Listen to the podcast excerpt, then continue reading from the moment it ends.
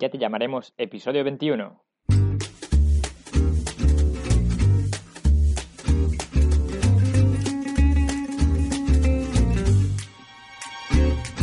Muy buenas a todos y bienvenidos a Ya te llamaremos, el podcast de linkacv.com donde aprendemos a caminar por la cuerda floja de la búsqueda de empleo. En este podcast hablamos de técnicas, experiencias y estrategias acerca de cómo conseguir el trabajo que buscamos. Hoy, en este episodio, entrevistaremos a Sergio Barril, director de Up, una aplicación muy similar a Uber, pero de origen argentino. A pesar de este emprendimiento, Sergio no comenzó su carrera profesional en los negocios, sino en el mundo de la música. Él es pianista y tiene una amplia carrera musical a sus espaldas. Os voy a dejar su música en las notas del programa para que le podáis echar un vistazo. Como su carrera profesional es muy amplia, hoy solo vamos a hablar de sus comienzos en el mundo de la música. Nos contará cómo es el mundo de la música profesionalmente hablando, cómo consiguió trabajar de pianista en un crucero y también cómo fue pivotando profesionalmente de músico hacia una figura de gestor cultural, una profesión de reciente creación. Pero antes de nada, linkacv.com, la web desde la que podéis conseguir el mejor currículum de todo tu sector profesional. Me encargo de redactar profesionalmente tu currículum vitae. Te animo a que envíes tu currículum y recibas una revisión gratuita con los puntos débiles a mejorar. No tienes nada que perder y sí mucho que ganar. Ahora sí, Ser, buenos días, ¿cómo estás? Buenos días, Santiago. Eh, muchas gracias por esta invitación. Eh, me parece genial lo que estás haciendo, ayudando a la gente a, redactar sus currículum, porque es eh, una, la, otra cara que las empresas necesitan revisar cuando, cuando hay un postulante. te voy a dejar una frase que es, me parece que aplica muchísimo eh, es, nuestro eslogan en Siren App, que es nuestra aplicación, y es un poco el eslogan de mi vida eh, con, respecto a, la, a, mi relación con la tecnología. Y dice así, al futuro no se debe llegar tarde. Sí, pues muy bien. Eh, me parece muy, muy correcta, sobre todo con lo que tú estás haciendo ahora en Siren App, que nos, nos vas a contar. Y, y bueno, es también, por ejemplo, aplicable en el tema de los currículums, como ahora hay que tener los perfiles digitales como LinkedIn eh, debidamente actualizados. Así que personalmente nunca, nunca al futuro hay que llegar tarde. Eso no es buena, buena idea. Bueno, entonces, para la gente, para la audiencia, ¿quién eres y qué es a lo que te dedicas? Bueno, yo soy Sergio, una persona nacida en los 70 eh, en Argentina que a los cuatro, cuatro años sus padres, eh, específicamente mi padre, que también tocaba el piano, eh, comenzó a enviar a clases de piano y yo las odiaba porque quería jugar a la pelota, al fútbol, como la mayoría de los argentinos. Eh, luego, mm, bueno, seguí estudiando siempre porque era un mandato paterno y no se podía discutir. Y a eso de los 14, 13, 14 años, recuerdo una mañana que le dije en el coche a mi padre que me gustaba, que creía, así le dije, creo que me gusta la música. Y, bueno, supongo la emoción de mi papá, porque él era, era músico también de alma, ¿no? Este, aunque era notario, pero él era, era músico, como mi abuela también, bueno. Y luego de allí no paré, nunca más este, le puse stop a, a, a, lo más lindo que me ocurrió en la vida, que es este, haber podido entablar una relación con el arte y sobre todo con la música que me parece genial. Este, así que soy músico desde, no sé si desde los cuatro años, pero sí desde los 13 o 14, cuando luego, un poquito después ya terminé mi, conservatorio de piano y bueno, después eh, comencé a estudiar eh, armonía, estudié un poco de jazz, bueno, la música me llevó por un montón, por muchísimos lugares, digamos, pero eso más o menos yo definiría, soy un creativo de la música, soy un compositor, soy un arreglador, eh, productor también, pero sobre todo soy un inquieto y alguien que tiene, digamos, el, oído preparado para escuchar eh, a, los colegas y a disfrutar la música y analizarla, digamos, este, a, cada, a, cada segundo de, de, que sucede la música, digamos. Un inquieto, un inquieto puramente musical, sí. Eh, un inquieto, un niño. Sí, sí, sí, absolutamente. Pues, y claro, yo también, por ejemplo, también no sé tanto de música, evidentemente, como tú, pero también, por ejemplo, conozco, sé tocar la guitarra y también me relacioné con círculos de, de gente que le gustaba mucho la música y yo sé de primera mano que uno de los principales problemas para cualquier chaval que se quiere dedicar a ello es el no saber cómo comenzar de forma estable. Para ti, ¿cuál fue tu primer trabajo de forma estable en este mundo? Mira, em, yo empecé, fui muy precoz, yo a los 14, más o menos 14 años, comencé a tocar el, órgano, el órgano electrónico, estas cosas que eran muy de los 80, que, eran como un gran avance tecnológico, en fiestas, en este, bodas, cenas, aniversarios, etcétera.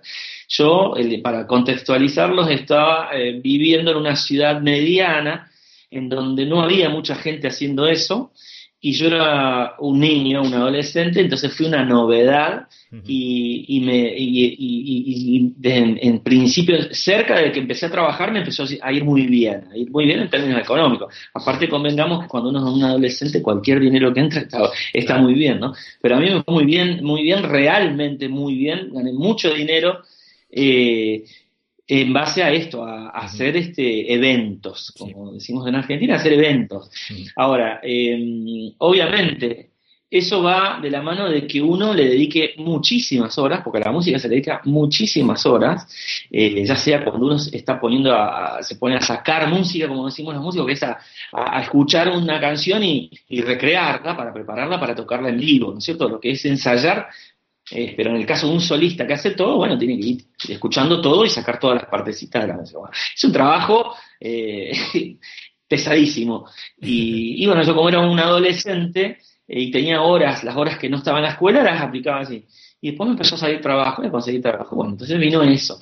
mi, mi trabajo fue, digamos, utilitario al principio, trabajar en eventos eh, y bueno, y ponerle horas de dedicación en mi casa para ir haciendo que mi repertorio sea más extenso. Eh, que Creo que es una de las claves, esto, va, esto va específicamente para los músicos, eh, esto voy a decir, yo creo que la clave para un músico que quiera trabajar es entender que, la mayor cantidad de trabajo y, y los primeros trabajos incluso son utilitarios, son para gente que tal vez en el momento en que uno lo escucha, no está allí para escucharlo a uno, sino escuchar algo, escuchar algo de música, escuchar algo de fondo, ¿no? Algo en el back.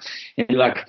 Entonces, eh, creo que el secreto para cualquiera es el repertorio, tener un repertorio.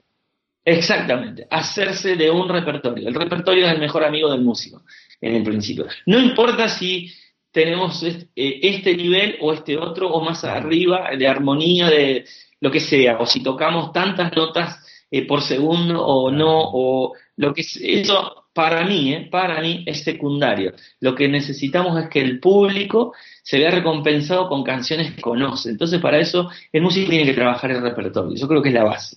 Es la base de un músico que después se, que se está profesionalizando. Es el repertorio. Claro, no tengo duda. Sería la, de alguna manera hablando, por ejemplo, de forma, términos más laborales, sería la especialización que te hace que ese profesional, que fuiste tú, por ejemplo, con el órgano, que fue una novedad, sepan que van a cubrir de forma eh, exacta, ¿no? Porque tú contratas a alguien, yo, por ejemplo, tocas la guitarra, vale, pero mil personas, bueno, muchísimas personas tocan la guitarra. ¿Cómo tú te diferencias? ¿Por qué te van a contratar a ti y no a otros? Si tú trabajas tu repertorio y lo tienes muy definido, eres sinónimo de garantía, ¿no? Exacto. Uno, además, obviamente que no puede, no existiría un músico que pueda tocar cualquier cosa y toda, todos los estilos bien. Eso, eso, eh, no, porque estamos hablando, aquí estamos hablando de una profesionalización, profesionalización de un músico estándar que arriba a lo que sería el mercado de músicos. No sé, bueno. Ahora bien, si uno ya está hablando de que quiere ser un pianista de música clásica de determinado movimiento, o un pianista o un guitarrista que toque jazz de determinado tipo, porque también el, jazz, el jazz es eh, enorme, el, clásico es enorme y la música popular hoy en día también es enorme. Entonces, no, bueno, después está en que uno se profesionalice y uno diga, ah, no, yo soy pianista de tango. ¿Por qué? Y porque escucho muchísimo, porque estudio el tango y porque lo pongo a prueba con colegas tocando con otros instrumentos y porque eh, básicamente y primero que todo es el estilo que me convoca, que me gusta, que me moviliza, digamos, ¿no es cierto? Es decir, después viene la profesionalización del músico que eh, a lo mejor este, eh, crea o comparte un proyecto específico de algo. Eso ya es otro carril, pero eso, esa sería como la segunda parte de, la profesionalización de un músico. Está el músico básico, como yo le digo, el músico este, 24 horas y el músico todoterreno, que es el que medianamente tiene que, en base a, entiendo yo, eh, la música popular específicamente, me parece que ahí es donde estamos casi todos, eh, desarrolla un, un este, repertorio que le abre muchas puertas y lo, pone en el lugar de ser un, una persona, un músico al cual este, se puede recurrir para, para un trabajo. ¿Cierto? Es dominar eh, determinadas eh, estilos. Por ejemplo, eh, ser pianista y poder tocar este, bossa nova, poder tocar el bolero, poder tocar música de películas, poder tocar este, clásicos del jazz, eh, etcétera, ¿no es cierto? E, eso sería un músico medio un poco todoterreno. Ahora, si uno se quiere convertir en un músico ya que, en base a un proyecto determinado de, cierta musicalidad un poquito, digamos, más más académica o, más este, profesional.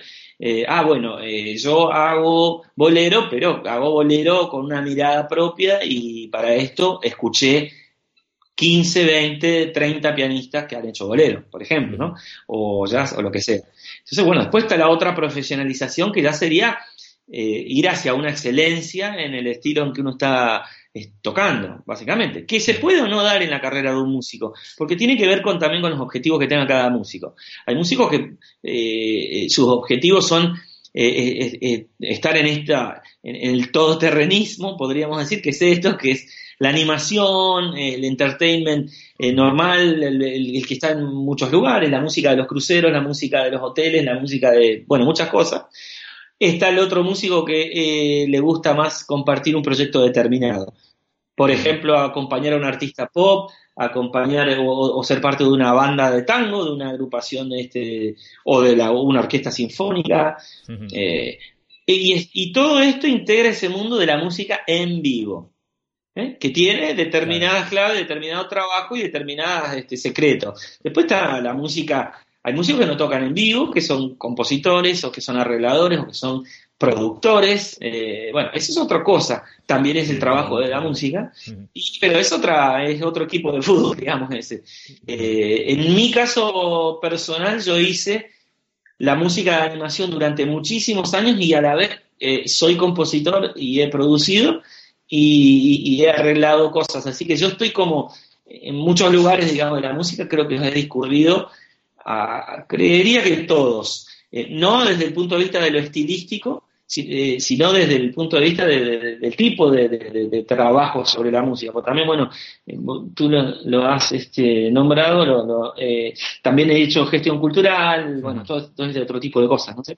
Sí, que es una forma también interesante también de ver cómo se puede pivotar eh, de cierta manera si se da la, ocasión. Pero bueno, eso quizás lo vemos aún más adelante. Me gustaría preguntarte cómo fue, eh, cómo fue, cómo conseguiste tu mejor, bueno, cuál fue y cómo lo conseguiste, lo que sería tu mejor trabajo en el sector musical.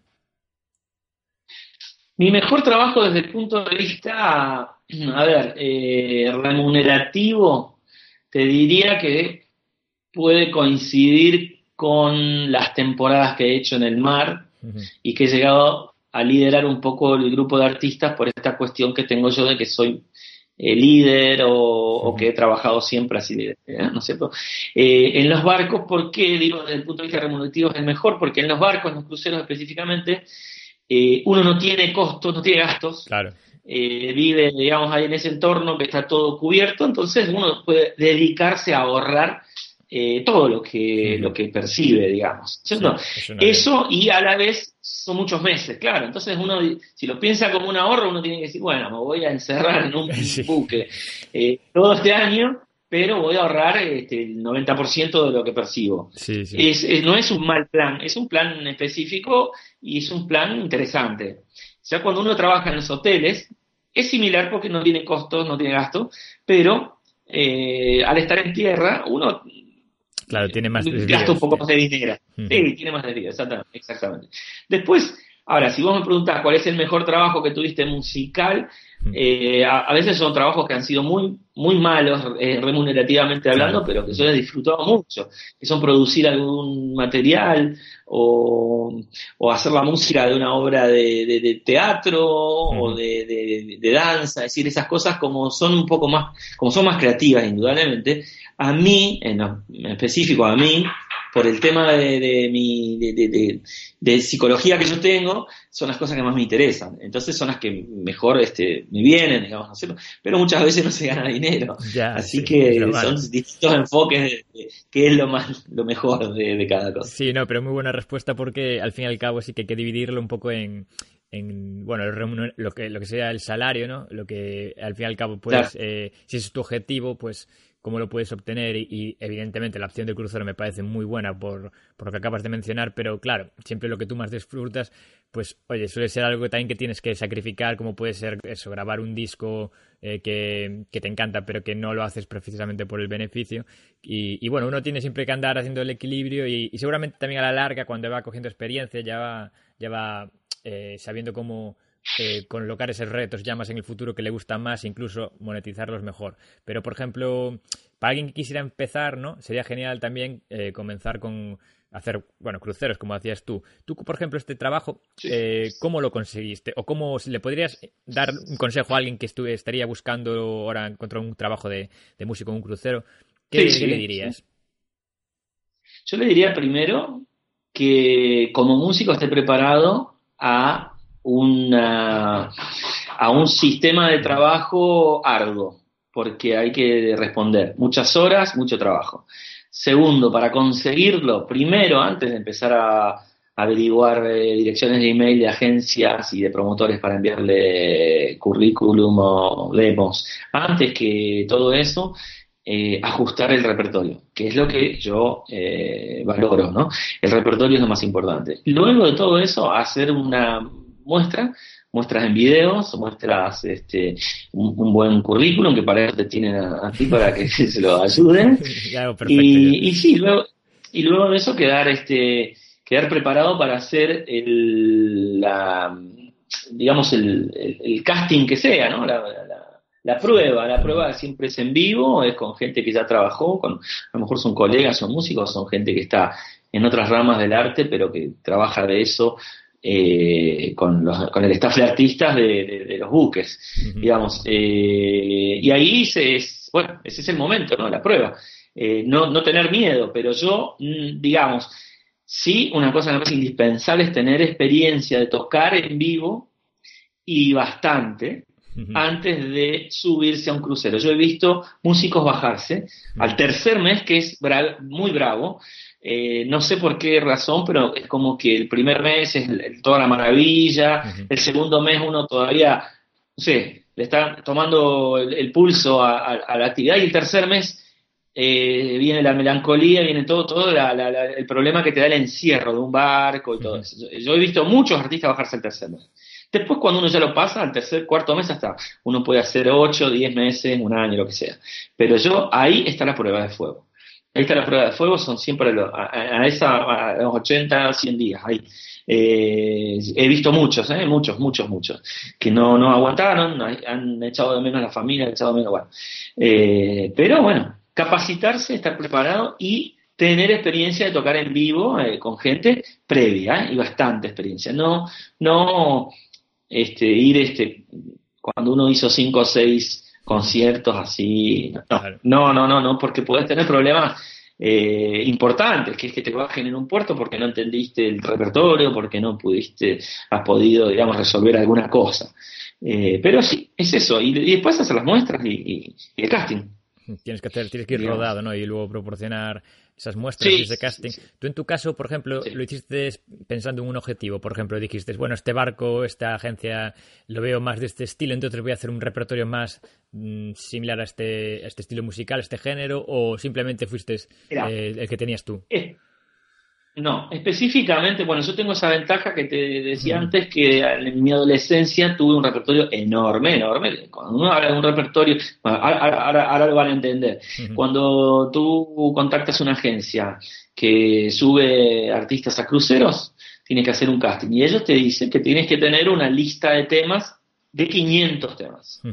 De los cuales no quiere decir que uno va a tocar 500 temas, pero tiene que estar preparado para, tocar 300 Porque es simple, porque eh, un crucero es una semana mínimo de, trabajo, ¿no es cierto? En donde hay eh, em, turistas que, por ejemplo, hay turistas que les gusta cómo, tú, cómo tocas tú eh, y o la banda donde estás tú. Bien, ese turista te va a escuchar dos horas por día. En dos horas por día, en una hora uno toca ocho, ocho, ocho canciones, digamos, más o menos. Ocho, diez, doce, en promedio. si, si hablamos de que son diez eh, en dos horas estamos tocando 20, 25 canciones. Si ese turista está siete días, eh, uno tendría que tratar de no repetir las canciones. Con lo cual, eh, estamos hablando de que ya estamos cerca de las 200 canciones. ¿Se entiende? Por la cantidad de horas y para no repetir canciones, eh, para que la misma persona no escuche todos los días lo mismo. Sí, no, aparte Por eso es distinto trabajo en un barco. Sí, sí, es que si no, los turistas te tiran el piano al agua si estás repitiendo lo mismo durante 14 días. Exacto. Por eso no es lo mismo ir a tocar una fiesta 30 canciones que nos hemos preparado eh, toda una noche eh, que tocar en un barco en que el público es el mismo cada noche y necesita escuchar cosas diferentes. Por eso 200, 200 canciones las toca cualquier músico en situación de tocar en un crucero. Eh, así que hay que prepararse. Por eso a uno le piden un tracklist de eh, por lo menos 500 canciones. Y después está que, eh, qué tipo de repertorio. Hay lo que se llaman los estándares de jazz, los que se llaman los de Broadway, que son, bueno, la, música de las obras, los musicales de Broadway. Después venimos, seguimos por América. Algo de Centroamérica hay que saber, o, por ejemplo boleros que ya serían este de, Centroamérica y de México, después tenés Brasil, que es increíble la cantidad que ha aportado de música a Brasil en el siglo XX y maravillosa música, después si puedes tocar un tango también funciona, y obviamente de Europa tenemos eh, según qué tipo de público. Si, si te toca trabajar para el público español, hay que saber algún paso doble, alguna de estas cosas y, eh, por ejemplo, la música francesa y en general la música de películas del cine, digamos, este, mundial. Eh, y con eso uno ya tiene un repertorio. Es decir, el repertorio básicamente es música occidental. Nosotros no, vamos a tocar eh, grandes canciones del cancionero ruso o ucraniano. Uno toca cosas que, han sido populares en Francia, en Italia, eh, o la canción italiana, la canción francesa, tipo San Remo, eh, eso funciona mucho, por lo conoce todo el mundo. ¿eh? Y, bueno, después el rock y el, pop, es decir, todo Occidente, básicamente es Occidente, ¿no? Y mucho, mucho América, mucho Latinoamérica, que hay mucha música al mundo, y, bueno, e-, ese más o menos es, es, el repertorio estándar de todo el mundo, ¿no? Sí, por donde se puede uno mover. Y claro, por ejemplo, en tu caso, tú al ser ya músico en Argentina y tocar, tener muchísima experiencia, marcharte luego por cruceros por el mundo y visitar otros, otros países. Yo entiendo que también tras eh, tantos años conociendo y aprendiendo tanto, eh, uno también puede seguir haciendo su arte, como lo haces tú, con, con tus editando, produciendo los álbumes que, que, haces, pero también pues un poco como pivotar una figura que apareció aún de forma reciente, que es la de gestor cultural. ¿Nos podrías explicar qué es lo que hace exactamente un gestor cultural? Bien. El gestor, a ver, la gestión cultural para mí fue una, consecuencia de mi eh, de ser un inquieto. Eh, porque muchas veces el músico se tiene que inventar eh, su trabajo. Claro. ¿Mm? cuando uno está, digamos, con algún proyecto, formando parte de alguna agrupación, o tiene ideas que considera que, están, que son lindas, que son buenas, que son interesantes desde lo cultural, tiene que plantearse cómo, cómo desarrollarlas de manera tal de, que lleguen al público. Para eso hay, no, hay muchas mm, formas inventadas. Una es, bueno, tocar, tocar, tocar y tocar, ponerse a prueba donde sea, eh, perdiendo dinero, perdiendo energía, perdiendo tiempo y, darle, y darle para adelante. Que es lo que hace cualquier banda que se está desarrollando y, y, bueno, busca su público. Otra es acercarse a gente que se dedica a llevar eso hacia el público, como son los agentes, como son los promotores, etcétera. Eso es muy difícil. Eso es muy difícil porque muchas veces lo que uno hace está por fuera del mercado o porque directamente, como por ejemplo Argentina, no hay un gran mercado para muchas cosas. Básicamente porque hay otras prioridades en las personas, que su dinero lo, gastan antes en otras cosas. El arte no es indispensable, lamentablemente no es indispensable para, para, para, todas las personas. Entonces, eh, se complica a veces. Y otro de los carriles a donde uno termina yendo a golpear puertas es el Estado. El Estado y sus este, gestiones, sus proyectos, su, la posibilidad que te da, por ejemplo, un municipio o, diferentes estamentos del Estado donde hay eh, programas hechos culturales en donde uno puede ir a ofrecer lo que está haciendo y ver si que se tome en consideración y ver si se puede, digamos, si uno consigue un contrato. El Estado, básicamente, en estos, en Argentina y en, muchos países latinoamericanos, suele ser un lugar en donde el músico va a golpear, porque nos guste o no, es una tradición que tenemos en Latinoamérica en que el Estado está un poco más metido en el trabajo cultural, digamos, menos en lo privado y más en lo estatal, lo cual para mí, a mí, a mí particularmente no me parece una ventaja. Pero bueno, es lo que hay y hay que saber también ir a golpear esa puerta. Siendo a golpear esa puerta, uno empieza a, eh, bueno, tener, a ser conocido, a hacerse conocido de gente que está del otro lado del mostrador, digamos.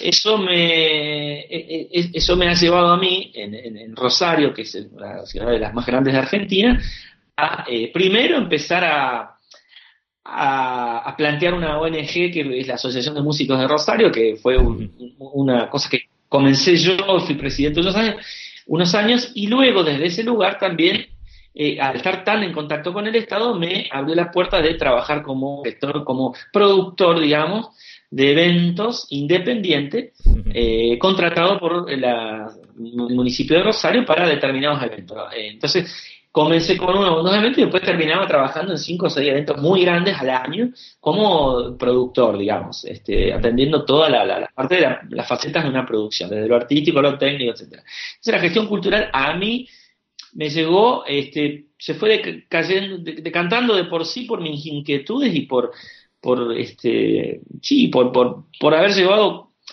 la representación de, otros músicos en realidad. No porque yo haya sido un gran golpeador de puertas porque yo en lo, específico yo vengo a formar parte de lo que en Argentina se denomina el underground o la independencia. Es decir los músicos que, que no justamente se han opuesto un poco al papel del Estado, ¿no? O al de los grandes, las grandes compañías. Yo vengo de la independencia, entonces cuando, cuando llegué al Estado, llegué con un portfolio de ser un poco anti-Estado. es contradictorio, pero, pero yo fui medio como un rebelde este, que, que, ha trabajado para ellos y, sigo trabajando a veces, ¿no? Eh, pero pero yo creo en la independencia y creo en la gestión privada antes que en la pública. Básicamente yo estoy en ese lado. igualmente también, aunque no lo hemos comentado, tiene una función muy importante el tema de, tanto como tú cuando empezaste con, con el tema del, órgano ya de joven, como fuiste eh, creciendo, incluso ahora el tema de los contactos, sea de estado o, sea, esté de un lado del mostrador o de otro, el tema de tener contactos y que te, te llamen a ti es vital, ¿no? Sí, por supuesto. A ver, uno eh, en cualquier emprendimiento que haga, de cualquier tipo, así abras un kiosco, un, lo que sea, eh, tienes que saber que los contactos son oro en polvo. Es decir, eh, son tu alimento. Si, si no lo sabes cuidar, incurres en el mayor problema que uno puede tener para la, gestión de lo que sea que esté proponiendo, digamos, sobre todo cuando uno es independiente. Si tú trabajas en un, en un lugar en donde lo único que haces es atender personas y qué sé yo, eh, va por otro lado el trabajo, bueno, uno puede ser un poco, digamos, más reacio a la condición de, la comunicación humana, si quieres. Eh, pero si uno se está vendiendo a sí mismo, está trabajando, eh, ofreciendo cosas, no, sería suicida no cuidar los contactos. en primer lugar, yo creo que eso es eh, el, agua para alguna persona. Luego vendría el alimento que sería generar nuevos contactos. Para recapitular, ya para ir cerrando, me gustaría eh, preguntarte un deseo tuyo para el futuro, un deseo laboral, profesional, que tú quieras. Bueno, un deseo es que el arte cada vez ocupe más lugar en las personas, que sea cada vez más accesible, porque el arte mejora a las personas eh, cualquiera de las ramas. Eh, y por otro lado, otro deseo mío personal que tiene que ver con mi, digamos, realidad hoy, con mi día a día, es esto que estoy emprendiendo de, de mi aplicación, de Sirena, y esta nueva empresa, que por el costado del arte, pero que es este, bueno, un emprendimiento comercial, este, que bueno, que, que se desarrolle y que, que, crezca y que sirva para, para ayudar a la gente que lo utiliza, digamos, que, que, también sea positivo para la sociedad, como, como lo mismo que yo pretendo de, con, con mi arte y con, con todo, con la música, con todo. Actualmente Siren App está solo disponible en Argentina, ¿no? Pero por si nos escucha gente de, allí, ¿podrías explicar así brevemente para que ellos les haga una introducción y, sepan eh, precisamente de, qué se trata? Bueno, Sirenap es una aplicación de gestión de viajes, de viajes de taxis, eh, de, viajes de remises, bueno, todo ese tipo de, transporte. Con la diferencia que en vez de ser como, como las otras, que no las voy a nombrar, pero que todo el mundo las conoce, que hay dos o tres muy populares, eh, que tienen dos partes, tienen el, pasajero que llama y el chofer que responde y va, la nuestra eh, tiene tres partes, se agrega el Estado.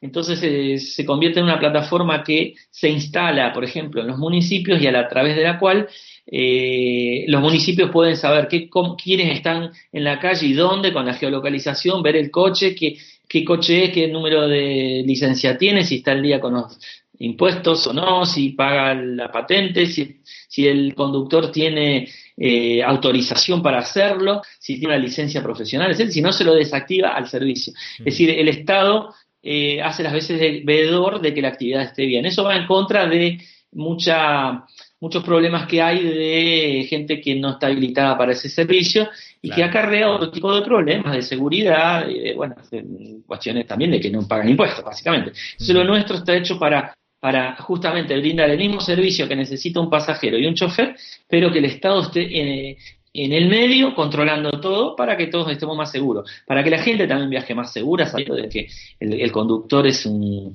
es una persona que, que, está bien, que, que, tiene todos los, los, cursos hechos y que está capacitado. Eso sería Sirena. Pues ojalá os vaya genial. Eh, os deseo que, que, bueno, que en Argentina en unos años se hable solo de Sirena y no de otras, como ha pasado aquí en, en, en España en España. Sí, particularmente. bueno, es lo que yo conozco, pero en general en Europa. Es decir, es una. Eh, al fin y al cabo, esto es un negocio que se está expandiendo como una mancha de aceite y. Sin entrar al debate, porque realmente tampoco es que considere que sé mucho del tema, siempre es eh, más bonito ¿no? que la gente del, lugar local pues tenga un poco más el control de, del, de lo que sucede ahí, en lugar de, bueno, acarrear problemas ¿no? que pueden ir para que al fin y al cabo que pueden generarse de aplicaciones o incluso empresas que esquilman al final de la zona. Podría ser ese precisamente el, caso.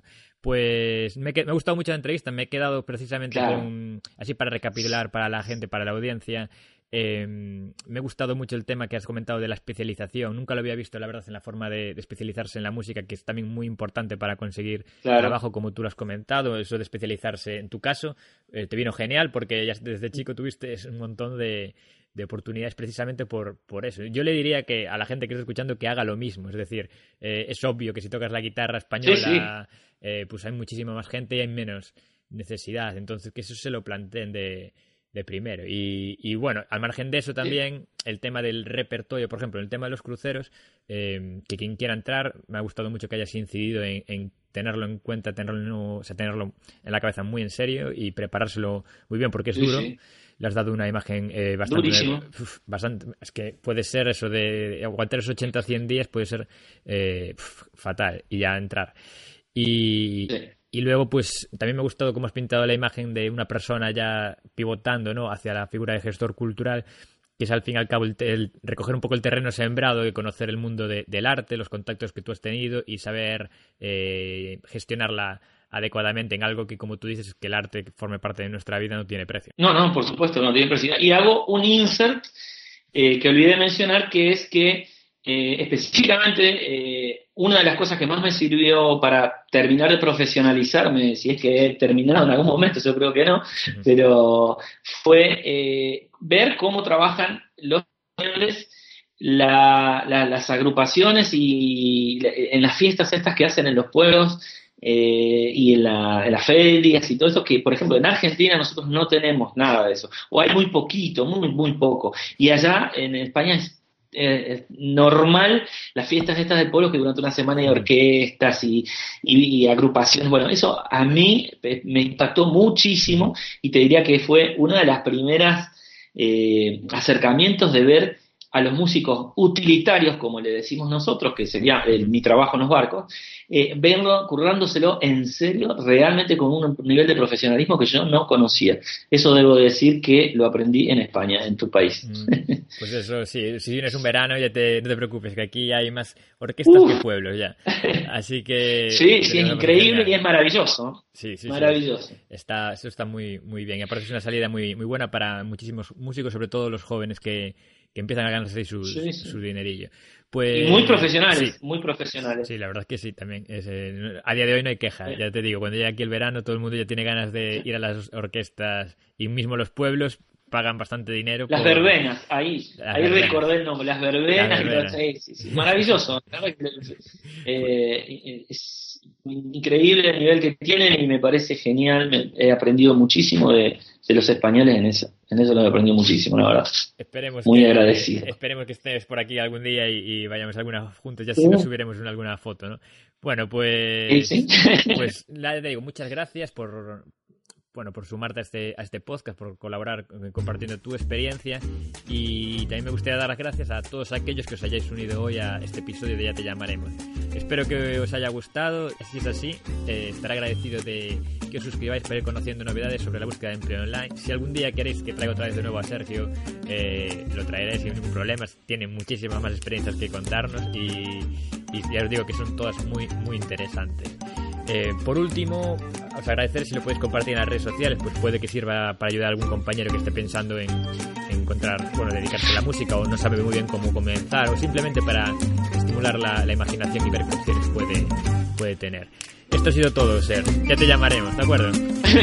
Muchas gracias, saludos a todos y a ponerle muchas energías al momento de buscar un trabajo y a aprovechar que hay alguien que está escribiendo currículum porque es de las cosas más feas que me tocó hacer.